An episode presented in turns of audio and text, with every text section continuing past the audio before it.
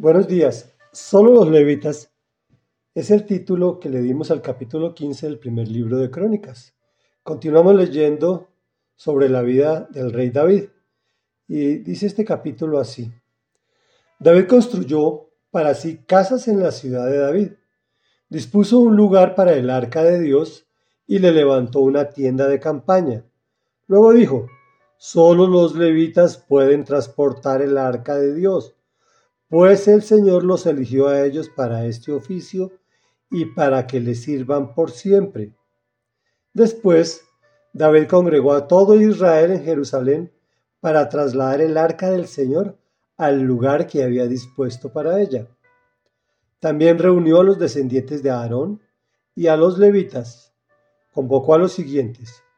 De los siguientes de Coat, a su jefe Uriel y a sus parientes, 120 en total, de los descendientes de Merarí, a su jefe Asaías y a sus compañeros, 220 en total.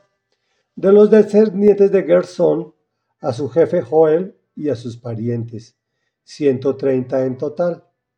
De los descendientes de Elisafán, a su jefe Semaías y a sus parientes, 200 en total. De los descendientes de Hebrón, a su jefe Eliel y a sus parientes, ochenta en total. De los descendientes de Uziel, a su jefe Aminadab y a sus parientes, ciento doce en total. Luego David llamó a los sacerdotes Sadoc, Abiatar y a los levitas Uriel, Asaías, Joel, Semaías, Eliel y Abinadab. Y les dijo, como ustedes son los jefes de las familias patriarcales de los levitas, purifíquense y purifiquen a sus parientes para que puedan traer el arca del Señor, Dios de Israel, al lugar que he dispuesto para ella. La primera vez ustedes no la transportaron, ni nosotros consultamos al Señor nuestro Dios como está establecido. Por eso Él se enfureció contra nosotros. Reflexión. En días pasados vimos cómo David construyó una carreta nueva para trasladar el arca y el resultado fue catastrófico. Como era un hombre espiritual, entendió que había algo más de fondo.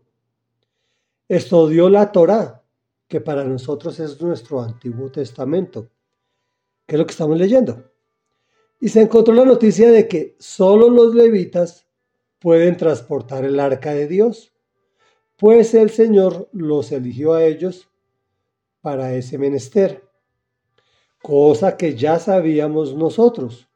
Es más, el procedimiento era muy formal y protocolario. Estaban transportando la presencia de Dios. Solo los coatitas de la familia levita o sea, los descendientes de Coat, estaban autorizados para transportarla y no podían tocarla, sino por medio de varas que iban dentro de unos arcos hechos de oro que llevaba el arca incrustada. Algo que agrada al Señor es que la congregación unida alabe y adore a Dios, y David lo sabía. Por eso los convoca a todos para alabar, honrar y transportar el arca. David reconoce una de las virtudes de, David era que reconocía cuando pecaba, que reconocía cuando se había equivocado. Y en este momento reconoce que anteriormente no consultó al Señor. ¿Se acuerdan que consultó a sus soldados? Y como estaba establecido, y por eso se enfureció contra Israel. Como David era un hombre previsivo, ya había dispuesto un lugar para el arca en Jerusalén, exactamente al lado del palacio, es decir, al lado de su casa. ¿Quieres adorar a Dios a tu manera para que Él se enfurezca? O mejor, consultas en la Biblia cómo es que a Él le agrada. Recordemos que hoy en día si recibiste a Jesús en tu vida y en tu corazón, eres una especie de transportador de su presencia y tiene un protocolo que Él dispuso, no el que nosotros queremos, no el que nosotros acordamos a nuestra manera. Oremos. Bendito Rey Dios y Padre de la Gloria. Padre de nuestro Señor Jesucristo y también eres nuestro Papá. Señor, queremos